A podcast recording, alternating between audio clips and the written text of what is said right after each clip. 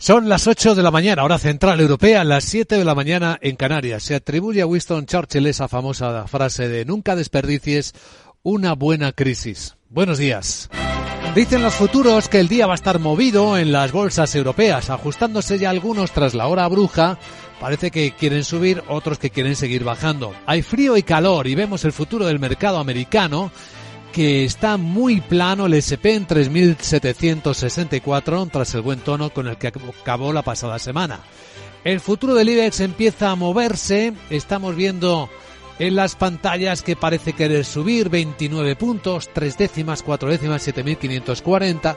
Vamos a irlo viendo en los próximos minutos, mientras vamos encajando y acercándonos al cierre de cuánto será el derrumbe de la bolsa de Hong Kong. Ojo que ya está cayendo más del 6%. El Hansen, 15.214 puntos. Y como estamos leyendo en la prensa china, mínimo de 13 años, una vez que se ha comprobado que el Congreso del Partido Comunista no añade reformistas en la reorganización del poder, no va a enfocar, por lo tanto, de otra manera la crisis inmobiliaria, ni tampoco la tensión que mantiene con sus empresas tecnológicas. Y eso después de que, con retraso, China publicara que el crecimiento de su economía ha sido a un ritmo del 3,9% en el tercer trimestre del año.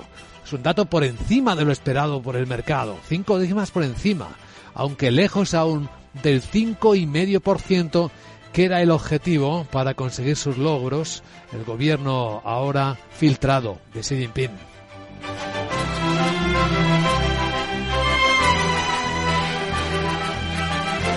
Capital, la Bolsa y la Vida, con Luis Vicente Muñoz. Vamos a situar claves que hoy están despertando la economía en Capital Radio. Vamos a también a aportar valor añadido porque nos preguntamos tras la alerta de un importante sector industrial en España si hay o no eh, algo, algo que les permita ser más optimistas.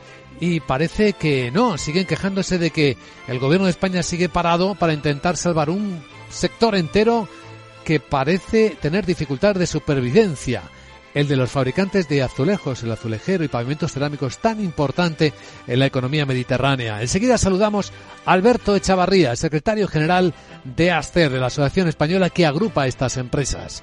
Y tras él entraremos en la gran tertulia de la economía con María José Villanueva, con Fernando Zunzunegui y con Julián Salcedo hasta el momento de la apertura de los mercados europeos.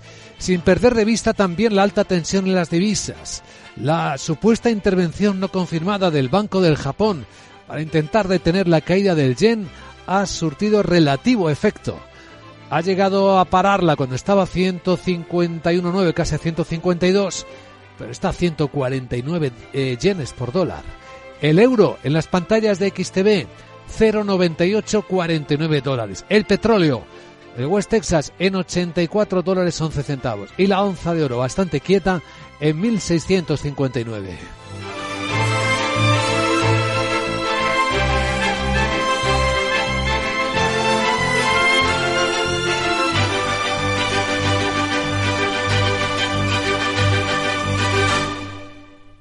Capex.com les ofrece este espacio. La foto más vista en los medios de comunicación hoy, la de Xi Jinping con su nueva cúpula, el Partido Comunista, en la que sus fieles copan todo el poder. En el máximo órgano de poder del gigante asiático no hay ninguna mujer por primera vez en 25 años y ha desaparecido cualquier atisbo de oposición así al quedar fuera el viceprimer ministro Hu Chunhua, que es el único representante afín al expresidente Hu Jintao y tampoco estará ya el actual primer ministro que se retira Li Keqiang. Siguen tres de sus fieles y ha nombrado cuatro más. Un sí que ha defendido sus logros y el objetivo de que China alcance en este siglo la posición de primera potencia económica mundial. Ante los nuevos retos y pruebas de este nuevo camino debemos estar atentos, mantener siempre la sobriedad y la prudencia para ponernos al día y promover sin cesar la estricta gobernanza del Partido Comunista en todos los ámbitos, para que siga floreciendo en su autorrevolución y se convierta en la columna vertebral más fiable y fuerte del pueblo chino. Además, al iniciarse este tercer mandato del líder chino, todas las miradas se centran en la economía del gigante asiático y en su política de COVID cero, que ha dicho sí que va a mantener. Cambios estratégicos en el mundo de la energía. Qatar acaba de presentar la ampliación del mayor proyecto de gas natural licuado del mundo. La empresa estatal Qatar Energy ya tenía firmado los acuerdos para esta mayor fase del plan de expansión de un yacimiento que aumentará la capacidad de licuafacción del país de 77 millones de toneladas al año a 126 millones de toneladas en el año 2027. Su CEO Saad Al-Kabi ha anunciado que va a ser Shell, la anglo-holandesa, su socio estratégico. Según el acuerdo que vamos a firmar, Shell va a tener una participación neta efectiva del 9,37% en este proyecto, de un total del 25% de participación disponible para socios internacionales. Mientras que Qatar Energy tendrá guardará una participación del 75%.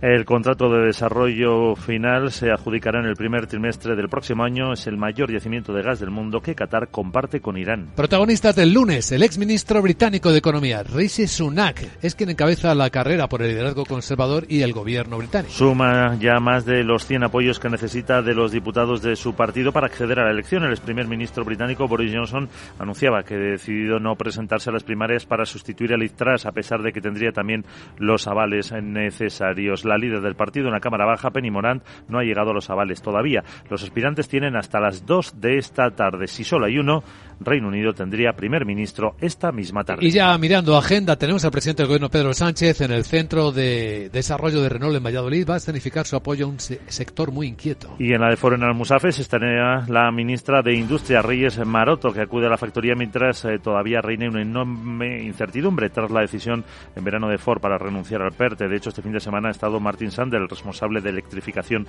de Ford en Europa, para analizar las capacidades de la factoría. El secretario general de UGT en la planta, Carlos Fauel, no descarta un nuevo ERE. Estamos a la expectativa de que el cambio de la electrificación va a comportar eh, menos mano de obra y que posiblemente pues el año que viene nos viéramos abocados a negociar un ERE. Ya estás activa, Sara. Es pronunciar la palabra agenda y ahí estás tú. Venga, adelante con ella. Muy buenos días. Te recuerdo que hoy es... Te cuento es que hoy se publican datos adelantados de PMI de actividad manufacturera y de servicios de octubre. El Instituto Nacional de Estadística publica los datos de pernoctaciones y la encuesta de coyuntura hotelera de septiembre. El Banco de España publica la tasa de morosidad del sector a cierre de agosto. Alemania y Francia emiten deuda. Luis Vicente vamos a escuchar ahora al director general de la patronal azulejera para que nos cuente cómo les va y si tienen muchos problemas con el incremento del precio de la energía. Ya lo sabes. Es normal y es que hoy estoy de... Jeje, me voy. Chao. Chao, venga, ánimo, querida Sara. Enseguida saludamos a nuestro invitado capital. Vemos cómo está este sector industrial importante en la economía española.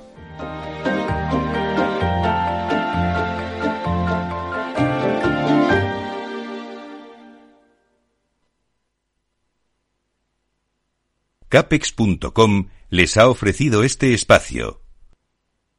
Invierte en más de 5.000 acciones al contado de tus empresas favoritas. Abre tu cuenta en capex.com y recibe junto a otros 5 amigos vuestra primera acción totalmente gratuita. Disfruta de eventos presenciales, webinarios de trading avanzados y formación exclusiva con expertos de mercado. Visítanos en nuestras oficinas de Madrid o en capex.com. Capex.com, tu nuevo broker de confianza. El trading implica un riesgo. MSX International, empresa de automoción y movilidad, les ofrece la información del tráfico. Un vistazo al tráfico en conexión con la DGT. Jaime Orjón, buenos días.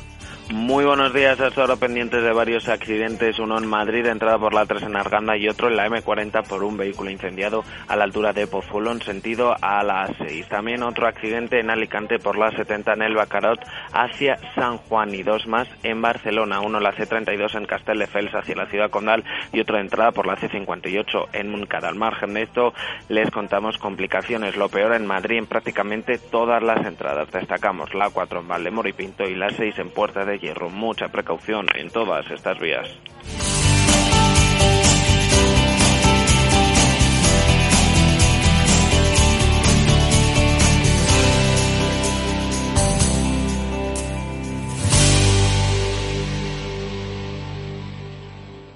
MSX International, empresa líder del sector de la automoción, les ha ofrecido la información del tráfico y les desea cautela con sus vehículos. En tiempos de incertidumbre, nuestra fortaleza es la estabilidad. En Nordea, pensamos que el equilibrio, la fiabilidad y la experiencia importan.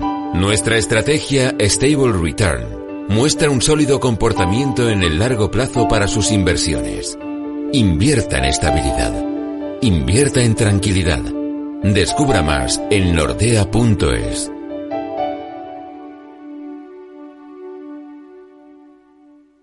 Puedes cambiar de coche, de trabajo, de pareja, de casa, pero si vienes a IG, tu trading nunca cambiará de broker.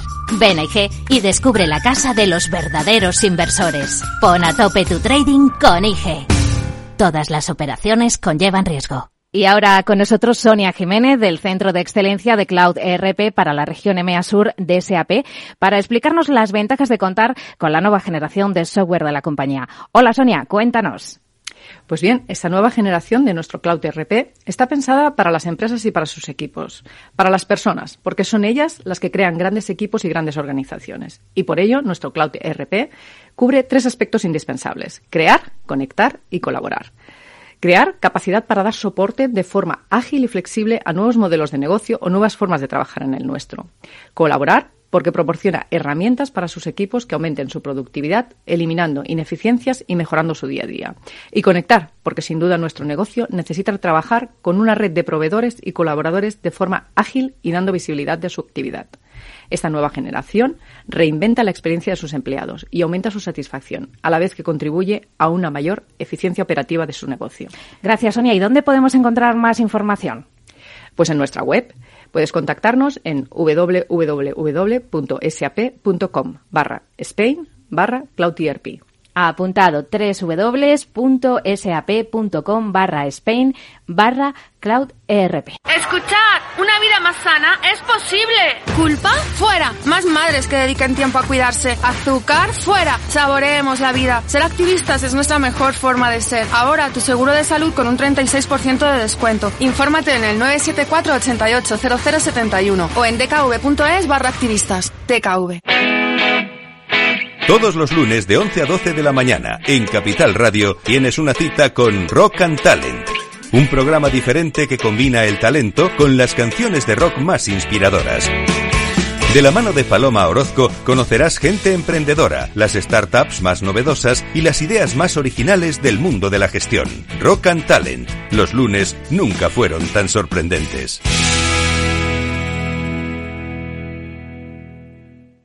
¿No sabes cómo sobrevivir a la inflación? Llega la cuarta edición del evento anual de Zona Value con los mayores expertos del momento, Juan Ramón Rayo, José Luis Cárpatos y Juan Esteve, el 3 de noviembre en Madrid, www.zonavalue.com.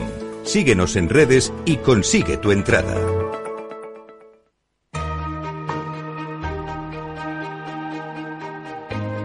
La entrevista capital. Bien, pues es el momento de tomar la temperatura de un sector que está sufriendo mucho, muchísimo por los altos precios de la electricidad. El sector de la industria azulejera y de los pavimentos cerámicos es un sector importante que da empleo, pues según los propios datos, a más de 24.000 personas directamente y cerca de 73.000 de forma indirecta, indirecta, casi el 3% del empleo industrial en España.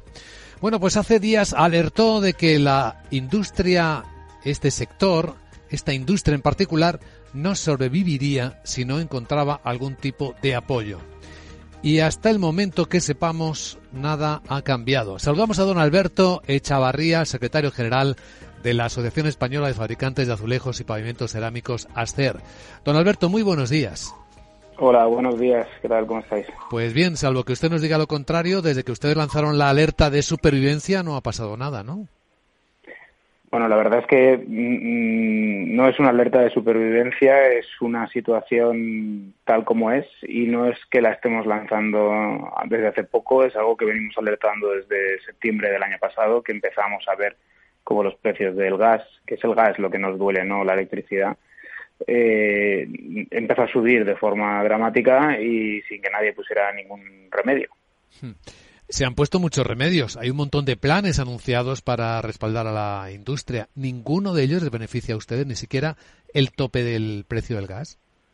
No hay ningún plan para ayudar a la industria. Se han puesto algunas medidas muy tímidas, de muy poquito valor, como los dos reales decretos, el 622 y el 1122, que entre los dos suman 350 millones para apoyar a un número ingente de sectores. 350 millones de euros es una auténtica ridiculez en comparación con lo que se está apoyando a la industria termointensiva o energéticamente intensiva eh, de nuestros países vecinos, como por ejemplo Italia. Eh, el tope al gas solo sirve para los consumidores que están en el pool y además solo sirve para los consumidores eléctricos. Y como te digo, nosotros somos un consumidor gas intensivo. El 90% de la energía que nosotros consumimos es gas, no es electricidad. Por lo tanto, que el tope al gas funcione, pues será fantástico para las familias que tienen eh, electricidad en sus casas, como casi todo el mundo, pero desde luego para la industria gas intensiva, la industria que produce, pues en nuestro caso cerámica, pero igual los que producen químicos, textiles, fritas, esmaltes, plásticos, fertilizantes, etcétera, no le sirve nada.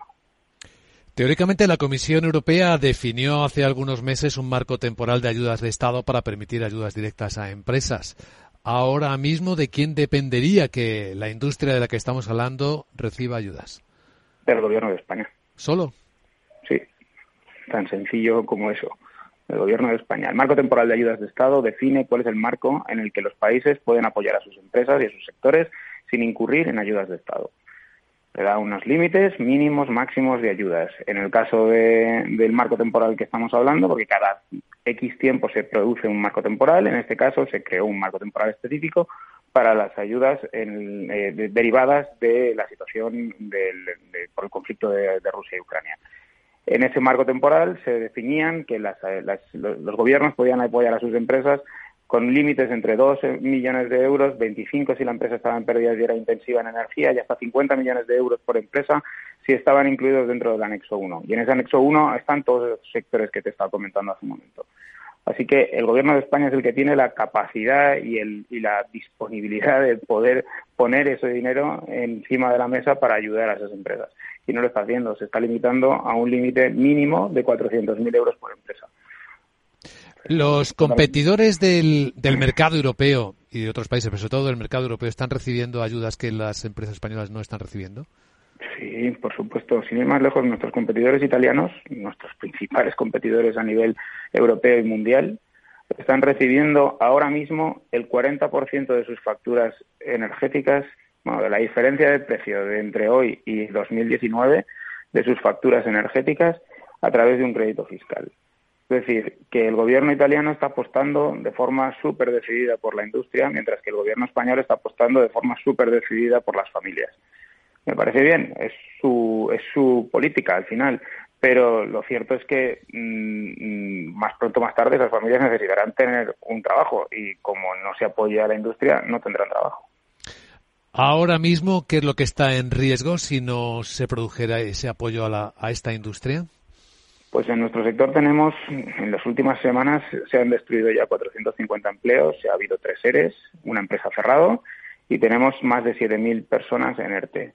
Así que si, si no se apoya realmente a, a, este sector como a otros sectores que están en situaciones parecidas, pues corremos el riesgo de destruir empleo, destruir empresas, destruir tejido productivo y, entrar en una espiral de, destrucción de empleo, de la cual va a ser muy complicado salir. Este segmento de la industria es importante en España, pero es vital, es crucial para la comunidad valenciana, para la economía del Mediterráneo. Hemos visto que hay una iniciativa del presidente valenciano Chimo Puig en Bruselas. ¿Esto ayuda? ¿Es útil? Insisto, la capacidad la tiene el gobierno, los gobiernos, los Estados miembros, los gobiernos nacionales de cada país la, acción del presidente Puig en Bruselas, se la agradecimos personalmente, pero insistimos, la capacidad de ayuda la tiene el gobierno de España. Eh, lo que el presidente Puig hizo en Bruselas fue un, sondeo de cuáles eran las políticas que podían aplicarse y, y, en ello está. De hecho, el gobierno valenciano nos ha trasladado su total colaboración para apoyarnos a nosotros directamente en las medidas que nosotros estemos aplicando, pero y para complementar de alguna forma la, ayuda que el gobierno nacional, el gobierno de España ha dado, eh, porque el gobierno valenciano tiene una limitación tanto presupuestaria como de competencias para dar esas ayudas. Pero, insisto, quien tiene el poder para dar ayudas es el gobierno de España. Pues eh, lo hemos escuchado con atención. Don Alberto Echavarría, secretario general de la Asociación Española de Fabricantes de Azulejos y Pavimentos Cerámicos. Gracias por contarlo en primera persona en Capital Radio. Deseamos suerte. De nada. Muy bien, de nada, Sara. Buenos días.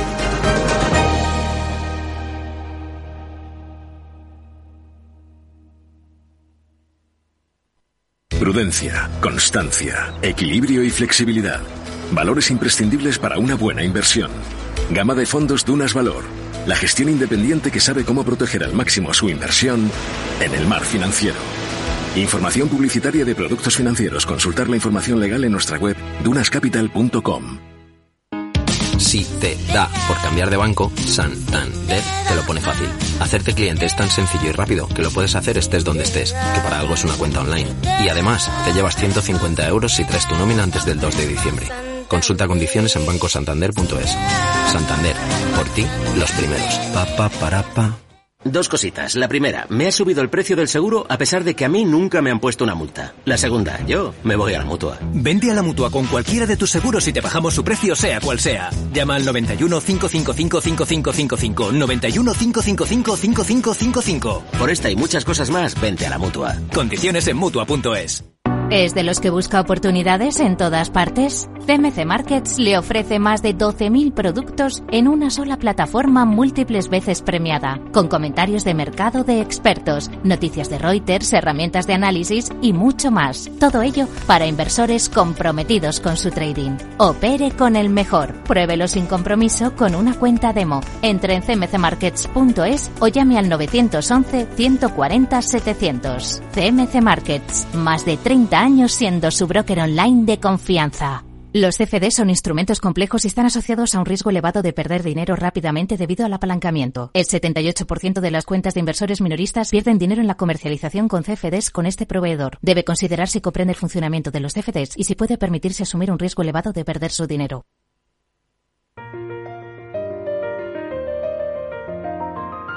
En Capital Radio comienza la gran tertulia de la economía con Luis Vicente Muñoz.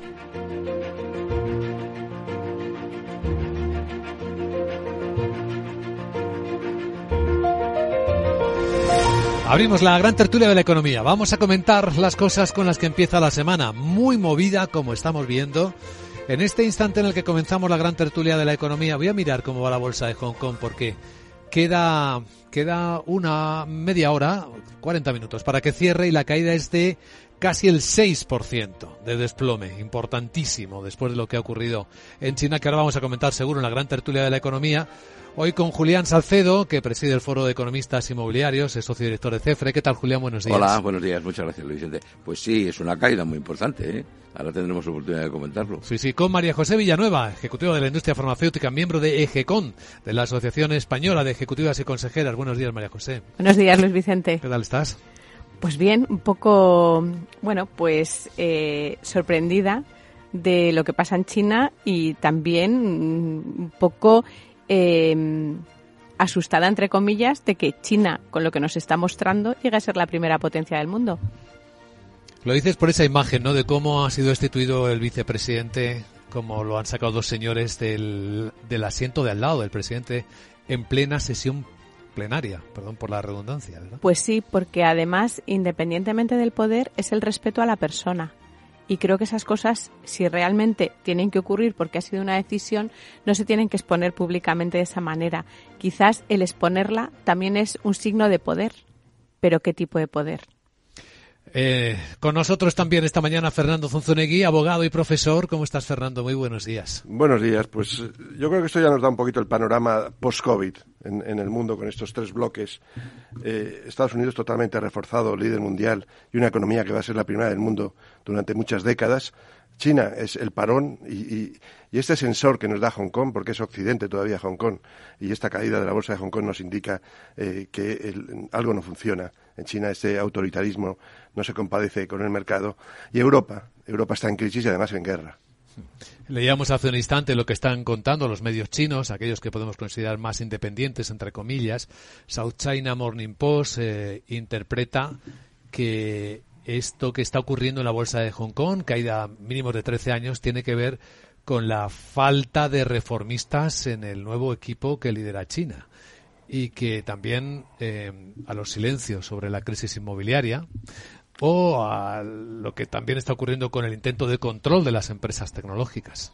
Sí, yo, yo creo que efectivamente eh, gran parte de, la culpa o de, que esta bajada tan importante la tiene, además de efectivamente que, el régimen chino parece que ha dado la cara eh, abierta, es decir, descaradamente ya eh, se olvida de, ese régimen socialista, perdón, capitalista, y lo que hace es directamente darle un mensaje al mundo, aquí estamos nosotros y esto va a funcionar de otra forma. Y efectivamente yo creo que se tambalean de alguna manera las bases del crecimiento chino de las últimas décadas, ¿no? Lo dices por los datos de esta mañana, ¿no? Claro. El 3,9% de crecimiento de PIB no está mal de todas formas. Bueno, claro, no está mal, pero estábamos acostumbrados a una economía que crecía a ritmos del 7 y del 8%, luego esto es aproximadamente la mitad, ¿verdad? Eh, entonces, claro, esas bases entre las cuales se encontraba la que tú has citado, que es el sector inmobiliario, pues eh, va a causarle, yo creo, unos gravísimos problemas a China, ¿no? Porque ya hemos visto que prácticamente todas las inmobiliarias chinas grandes están quebradas, eh, estamos viendo que se han construido muchísimos edificios, básicamente viviendas que no puede comprar nadie, los compradores que ha habido eh, hemos conocido que están dejando de pagar sus hipotecas porque consideran que se, se sienten estafados. Eh. Todo esto es algo que yo creo que el régimen chino no puede consentir, ¿no? Porque eso lanza un mensaje como si los chinos tuvieran derecho a reclamar, ¿no? Cosa que sabemos que para el régimen no tienen. Hay que estar en la lectura de cómo va a afectarnos a nosotros, ¿no? Al resto del mundo este cambio o esta evolución o como queráis llamarlo. Bueno, yo creo que hay que verlo desde dos perspectivas que están unidas, ¿no? Que es eh, desde la perspectiva eh, político y económica, ¿no? Eh, desde la perspectiva económica, yo creo que hay un poco, la, un poco de contradicción entre el discurso eh, más reciente y el que expresaba la semana pasada, ¿no? Donde sí hablaba de reformas, donde sí hablaba del sector inmobiliario, donde sí hablaba de ciertas cosas y ahora de repente es como que todo eso se ha desvanecido, ¿no? Entonces, desde el punto de vista económico, en las apuestas que, que formulaba la semana pasada, parecía que sí había cierto grado de competitividad, pero en lo que eh, resulta hoy parece que hay más un tinte mucho más político y mucho más predominante eh, que al principio de este Congreso del Partido Comunista. Y luego también lo que, lo que se ve es em, como también ese punto de imperialismo que parece que se contagia también de Rusia, ¿no? Ese, ese punto de decir, oye, pues queremos ser el gran imperio, queremos triunfar. Tenemos ahí el punto de Taiwán que forma parte explícita, como ha dicho Xi Jinping, de su programa. Entonces, bueno, económicamente sí que es cierto que eh, esto puede dar a, las, Occidente y permitir a Estados Unidos ser el líder. Y creo que Estados Unidos, incluso con la guerra de los chips que está haciendo, lo está haciendo muy bien. Pero, pero sí que da miedo desde el punto de vista geopolítico de, de cómo pueden ser estas determinaciones en los próximos años. Y sobre todo también eh, la perpetuidad en el poder de Xi Jinping, ¿no? Que parece que se ha sentado en el sillón del poder y se está quitando de un plumazo a todos aquellos que pueden cuestionar una renovación del Partido Comunista que iba ocurriendo pues periódicamente. Estaba leyendo el titular de The Economist, dice Xi Jinping no deja ninguna duda de quién está a cargo de China. Bueno, eso no es malo. ¿eh? un país de 1.400 millones con ese territorio. Eh, pensemos en Yugoslavia, lo que fue desmembrarse y los problemas que causó eh, si no tuviera una autoridad china sería un verdadero problema. El hecho es cómo le va a la economía. La economía le va mal. Este tipo de autoritarismo es, contrario al mercado. Ya tenemos el primer efecto de la caída de Rusia, este repliegue de China. Esto no va bien para Europa, ¿eh? porque Europa tiene estrechas relaciones, no España, pero sí buena parte de los países europeos, Alemania, eh, Francia con la economía china y el repliegue de la economía china nos, va mal a los europeos. Todavía no sabemos. ¿eh? ahora estamos teniendo en Ucrania con lo que es siempre la tecnología puntera, que es la militar, el campo de pruebas. de, la tecnología. Entonces vamos a ver el desarrollo de la guerra de Ucrania, eh, cuál es el resultado desde el punto de vista tecnológico, de los avances tecnológicos, y China todavía algo tiene que decir. Entonces, ahí está un poquito el futuro de la economía, es esta, esta tecnología de datos y cómo se va desarrollando. Es lo único que podríamos darle aires a, la economía china si eh, logra una hegemonía, un avance tecnológico sobre lo que tiene Estados Unidos. No nos cansamos de recordar que lo que pasa en China es importantísimo para el resto del mundo. Si el mundo crece es porque China aporta crecimiento. Si entramos en recesión, tiene mucho que ver con China. Los años de deflación fue porque China estuvo exportando deflación al resto del mundo con sus precios bajos. Ahora, ¿qué es lo que va a exportar China? Es una gran pregunta que nos hacemos, ¿no? En esta gran batalla tecnológica que libra con Estados Unidos y en la que el resto del planeta estamos entre aliados a Estados Unidos y sin saber muy bien cómo va a alinearse el planeta, porque estamos al borde de una probable recesión en muchos ámbitos o estemos ya dentro de ella. Esta mañana entre las noticias incluimos los anuncios de Philips de despedir a 4.000 personas y estamos esperando que Credit Suisse de un momento a otro también haga público un anuncio de despido de quizás hasta 5.000 personas. ¿Esto es lo que viene? Julián. Sí, eh, bueno, yo creo que la, recesión de muchos países importantes, de los eh, países más desarrollados, ya está descontada. Es decir, que Alemania se da por eh, hecho de que entra en recesión de forma inminente. Parece ser que Italia también lo hará. El, viernes mismo yo creo que conocimos un dato adelantado, podríamos decir, de uno de los directores del INE de que la economía española habrá crecido en torno al cero, si no eh, decrecerá. Yo creo que al final conseguirán que sea el 0,1, el 0,2 o, una cosa así, para que ganemos un trimestre más de cara a la recesión técnica, pero yo creo que efectivamente las políticas que están utilizando la mayoría de los bancos centrales, la mayoría de los países para combatir la inflación, que básicamente pasan por subidas de tipo de interés, se da por descontado que esta semana el BCE volverá a subir los tipos de interés, en el rango del 0,50 a 0,75. El consenso de analistas da el 0,75, ¿no? Eh, pues está claro que la única forma que han encontrado de combatir la inflación es provocar una paralización, una contracción de la economía y eso llevará a la recesión a, a muchísimos países, sí. A mí hay un tema que me preocupa de todo esto, porque una cosa son las medidas que toman los bancos centrales para combatir la inflación con la subida de los tipos de interés, que bueno, que es una estrategia económica y que se puede entender y que sabes que esto eh, se está hablando de que puede ser un corto plazo, pero eh, se puede producir una dicotomía entre lo que está ocurriendo con los bancos centrales para eh, combatir la inflación, pero también con las decisiones que están tomando los gobiernos, porque los bancos centrales llegará momento que vuelvan eh, a bajar los tipos de interés. No sabemos exactamente cuándo, 2024. Bueno, podríamos pensar en algo así, pero luego lo que va a salir a la luz es que ahora también las decisiones de muchos gobiernos se están quedando de alguna manera justificadas por el tema de la inflación pero es que cuando eso pare, eh, lo que vamos a tener encima de la mesa es los resultados de las políticas de los gobiernos, que ahora están quedando un poco enmascaradas. Y a mí lo que me da miedo es que esa dicotomía, cuando se acabe eh, la subida de los tipos de interés y esta posible recesión debido a estos eh, este incremento de los intereses, mm, vaya a haber países que estén jugando en diferentes ligas porque la situación económica que ellos mismos eh, de alguna manera han producido, pues luego no permitan a los países recuperarse de la recesión en la medida que deberían hacerlo. Sí, esto se ve como una dicotomía o casi como un enfrentamiento entre la, política de los bancos centrales y la política económica de los gobiernos, cuando no debe ser así. ¿eh? Porque la moneda es algo esencial y defenderla debe ser apoyado por todos los gobiernos. Entonces, esa política monetaria de los bancos centrales para eh, combatir la inflación y um, hacer eh, que la moneda mantenga su valor y los salarios, eh, que no pierdan poder adquisitivo, eso debe ser compartido. Pero debe haber unos equilibrios. Tenemos el ejemplo del Reino Unido. Eh, bajar impuestos es una buena medida en estos momentos, pero ¿en qué medida? ¿Con qué grado? ¿Con qué equilibrio? No se puede uno pasarse de frenada porque lleva el desastre, como ha ocurrido ahora con el cambio de primer ministro de Inglaterra. Vamos a ver si Sunak es una persona que viene del Ministerio de Hacienda, una persona que viene de Goldman Sachs, es un experto, pues, sabrá un poquito y, va a reencauzar. A todos nos viene bien también que el Reino Unido eh, solucione su crisis política, sobre todo a los europeos. A ver cómo viene el bono británico esta mañana al 4% de rendimiento. Hoy parece que está rebotando un poquito. Parece que Rishi Sunak sí va a ser el candidato, ¿no? Salvo sorpresa eh, que esta mujer que quiere competir con él, la líder del partido en la Cámara de los Comunes, que se llama Penny Mordaunt, eh, consiga avales suficientes. Rishi Sunak va a tener la vía libre una vez que Boris Johnson ha dicho que había conseguido 102, pero que como no puede competir con su exministro, que, que lo deja, ¿no?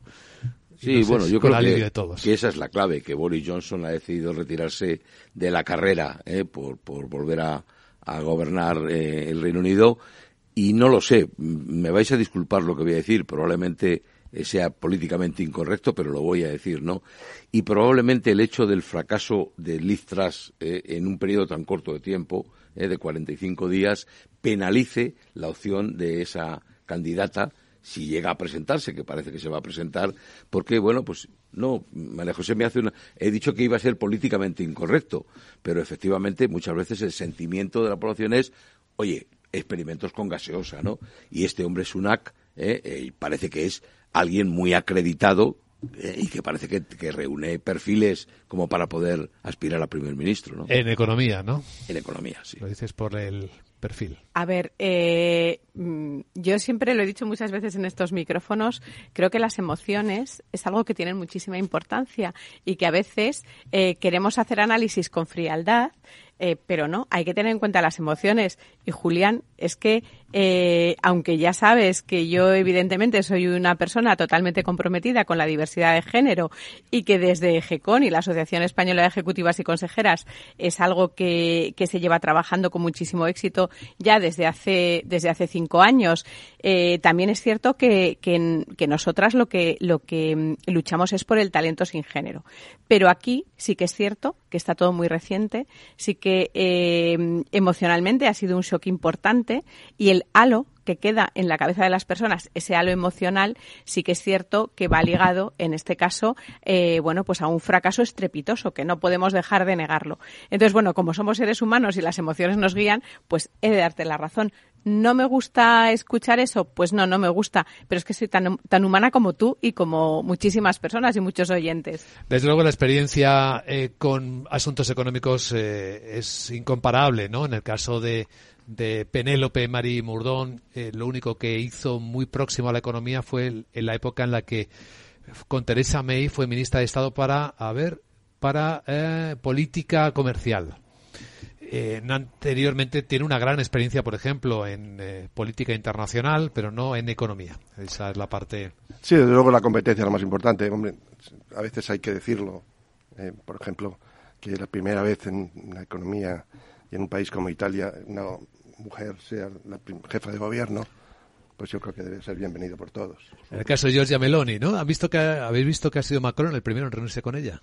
Sí, Estaba por Roma y ya ha estado. Ya está Er, reconduciendo un poquito la situación en cuanto a la economía, reunión con Macron, y ahora viene el test europeo, que es lo que tiene que pasar, el test de Bruselas, a ver si ya eh, se alinea, como todo parece indicar, hacia una economía de, eh, liberal, de centro-derecha, y dejando un poquito aparte las ideologías. Bueno, ya sabéis qué primer ministro elegido, eh, qué ministro de Economía ha elegido, ¿verdad?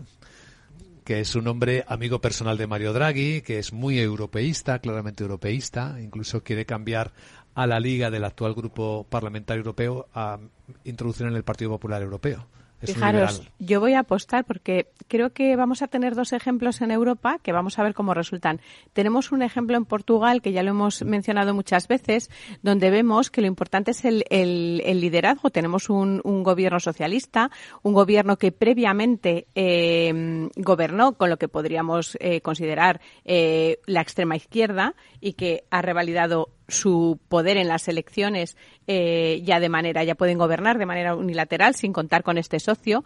Bueno, pues vamos a ver si estamos en una época en la que eh, las ideologías se pueden llevar a cabo eh, con sentido común. Pues ahora vamos a tener la imagen de Italia, que sí que bueno lleva un, es muy controvertida desde hace muchos años, ¿no? Por la duración de sus gobiernos, pero bueno, vamos a ver qué pasa en Italia con una ideología X, por supuesto más más de derechas, bueno, pues a ver si se pueden tomar decisiones con sentido común, que parece que este ministro de Economía es una decisión tomada con sentido común y que además también es un mensaje para la Unión Europea, ¿no? De, decir, bueno, pues este es un hombre cercano a Mario Draghi, es un hombre, pues europeísta, es un hombre encargado de los fondos eh, que va a invertir eh, la Unión Europea para el desarrollo de Italia. Entonces, bueno, vamos a ver, hoy estamos en una época en la que quizás vamos a tener dos balanzas similares. Sí, no, yo, yo iba a decir que, tenemos que tendríamos que preguntarnos eh, si esta época que se, en la que ya hemos entrado y que se avecina, que es una época de bajo crecimiento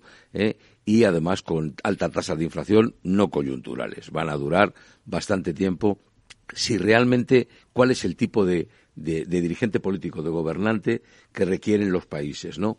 Requieren alguien que, por supuesto, tenga sensibilidad hacia, eh, digamos, las dificultades que atraviesa una gran capa de la población, pero sobre todo hay que ser realista. El déficit no puede ser indefinido y mucho menos en, en una etapa de bajo crecimiento. La deuda pública no puede crecer exponencialmente y de forma indefinida. Alguien tiene que ponerle cascabel al gato y decir, bueno, hasta aquí hemos llegado, ¿no? Hablemos de España a continuación en la gran tertulia de la economía porque ¿os habéis fijado lo que va a intentar hacer hoy el gobierno con las empresas automovilísticas? Estamos a la expectativa de que el cambio de la electrificación va a comportar eh, menos mano de obra y que posiblemente pues el año que viene nos viéramos abocados a negociar un ERE. Este hombre a quien acabáis de escuchar es el secretario general de UGT en Ford, Carlos Fauel, que no descarta un ERE. Bueno, pues hoy el presidente del gobierno, Pedro Sánchez, va a estar en Renault, en Valladolid, y la ministra eh, va a estar en otra, en otra fábrica. Bueno, ahora os contamos.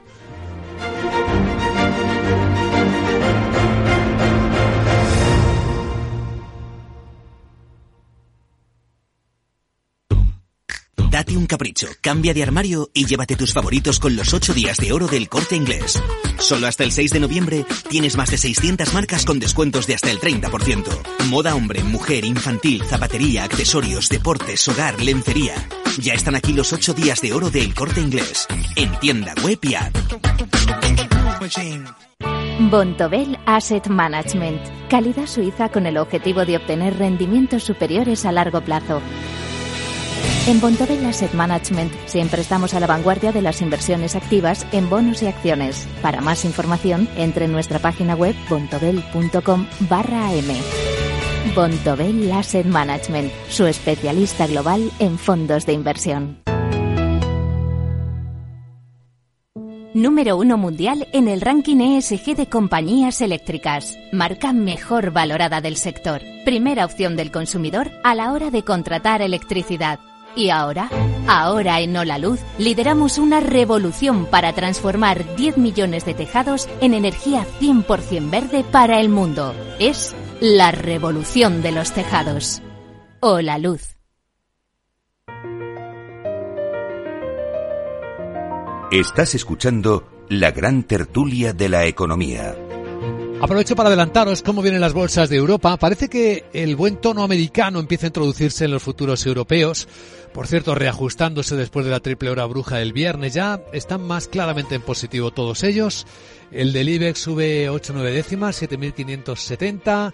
El del Eurostox 9 décimas. El americano 2 décimas arriba, 3.772, sin que se haya caído calmado el desplome de la bolsa de Hong Kong, de la que hablábamos al principio de esta tertulia que es del 6% a estas horas, según veo en las pantallas de XTV. Si inviertes en bolsa, esto te interesa. XTB tiene la mejor tarifa del mercado para comprar y vender acciones 7Fs. No pagues comisiones hasta 100.000 euros al mes.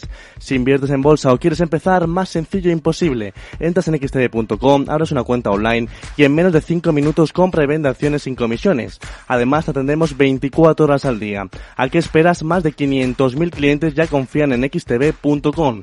Un broker, muchas posibilidades. xtb.com. A partir de 100.000 euros al mes, la comisión es del 0, 2%, mínimo 10 euros. Invertir implica riesgos. Aquí seguimos en la gran tertulia de la economía en Capital Radio con Fernando Zunzunegui, con María José Villanueva, con Julián Salcedo. Pues sí, hoy tenemos al presidente Pedro Sánchez visitando el centro de I+D de Renault en Valladolid. Quiere escenificar el apoyo a un sector que está más que inquieto.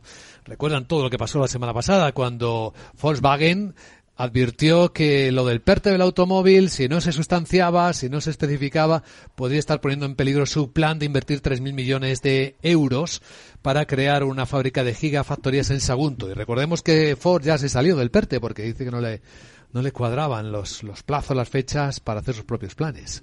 Bueno, no, no, no es de Y, Reyes Maroto está, por cierto, en Almusafes hoy. Sí, iba a decir que no es de extrañar porque efectivamente eh, todas eh, las noticias que recibimos son uno, que los fondos eh, Next Generation no llegan a las empresas. Eh, me parece que el otro día se hablaba de en torno a un 19% lo que eh, había llegado realmente, ¿no? Dos, acaban de cesar a la directora o jefa de la oficina de los fondos, lo cual pues no deja de ser también una malísima señal. Y todavía está por ver que efectivamente España vaya a recibir los fondos que le corresponden en los plazos previstos porque parece que hay algunas dudas por parte de Europa en el sentido de que los fondos no están llegando o no se están gestionando de forma adecuada. Ante esas eh, circunstancias, no es de extrañar que destinatarios potenciales de los fondos eh, den un paso atrás o avisen por lo menos. Es que está pasando en todo. Hoy el economista también dice que menos del 9% de autónomos y pymes optan al kit digital. Entonces, estamos hablando que el tejido empresarial español, que es de pymes, no está llegando. Y luego tenemos sectores industriales donde estamos bien posicionados, donde hay un gran porcentaje de puestos de trabajo, como es el automovilístico, y bueno, pues de palabritas se dice que se está protegiendo, pero la realidad es que no. Una cosa de la que adolece este gobierno y que se está viendo a lo largo de estos años es que su marketing es muy bueno, comunican muy bien, hablan muy bien, cada vez que salen en los medios de comunicación empiezan a regar y a prometer un montón de miles de millones que realmente no tenemos, pero que los prometen y se ponen encima de la mesa. Tenemos unos presupuestos generales del Estado de 2023 que, bueno, que muchos tildan de que es una verdadera campaña electoral. Bueno, pues porque realmente es inviable. Eh, y bueno, pues ahora nos pasa con el sector automovilístico. ¿Vale? Uno, yo puedo decir hoy, bueno, soy estupenda, voy a darles a ustedes 3.000 millones de euros. Pero si detrás de eso no está totalmente desarrollado un plan estratégico de cómo lo voy a hacer, Claro, evidentemente las grandes compañías como es Volkswagen, como es Ford y como le puede pasar a Renault, cuando las cosas no se concretan y no se dice cómo se van a hacer, se exponen a un montón de riesgos que no están dispuestos a asumir, porque ya en su propio negocio y con la coyuntura internacional bastantes riesgos están asumiendo. En un momento de incertidumbre, lo que no se puede hacer es no concretar cómo se van a dar las ayudas. Y esto es en general lo que está pasando con este gobierno. Ahora estamos en el caso del automóvil, donde evidentemente se ve que este gobierno no está a la altura de convencer a las grandes compañías porque no tiene argumentos, no les dice cómo tienen que hacer las cosas. A las pequeñas, bueno, pues realmente no se les no no reciben eh, esa ayuda en un mar burocrático que te come una cantidad de tiempo que tú no puedes dejar de atender a tu negocio o que muchas veces con muchísimas pequeñas empresas maltrechas ya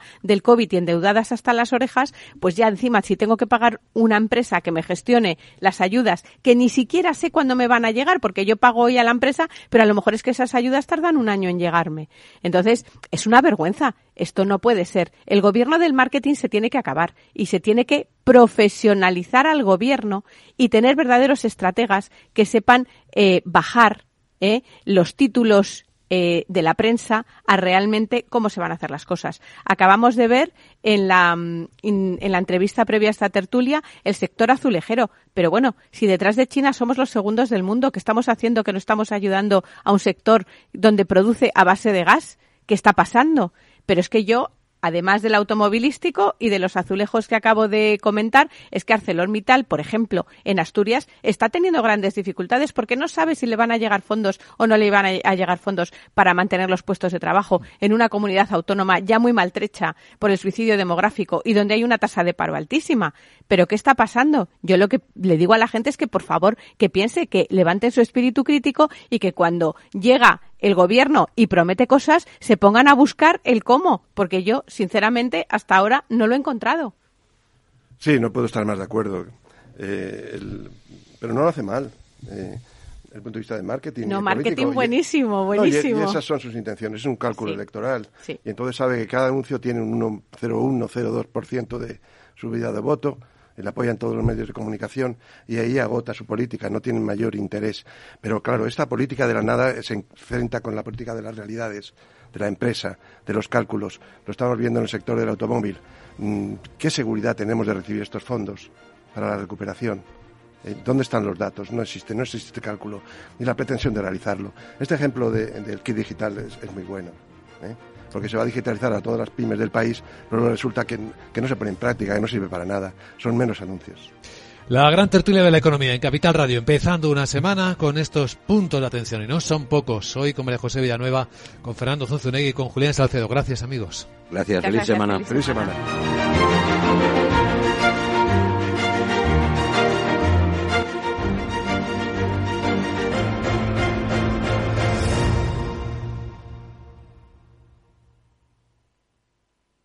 Hoy en día encontrar la herramienta que pueda resistir el paso del tiempo es fundamental en la renta fija. Es por eso que MFS Investment Management adopta un enfoque Active 360. Visite mfs.com barra Active 360. Conoce Cuchabank, el banco que firma la mitad de sus hipotecas por recomendación de sus clientes. Consúltanos directamente. Cuchabank, tu nuevo banco. Más info en cuchabank.es.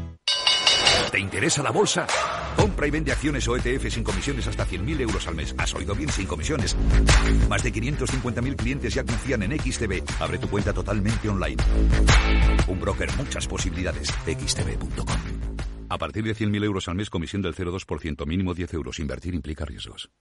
¿No sabes cómo sobrevivir a la inflación? Llega la cuarta edición del evento anual de Zona Value con los mayores expertos del momento. Juan Ramón Rayo, José Luis Cárpatos y Juan Esteve. El 3 de noviembre en Madrid. www.zonavalue.com.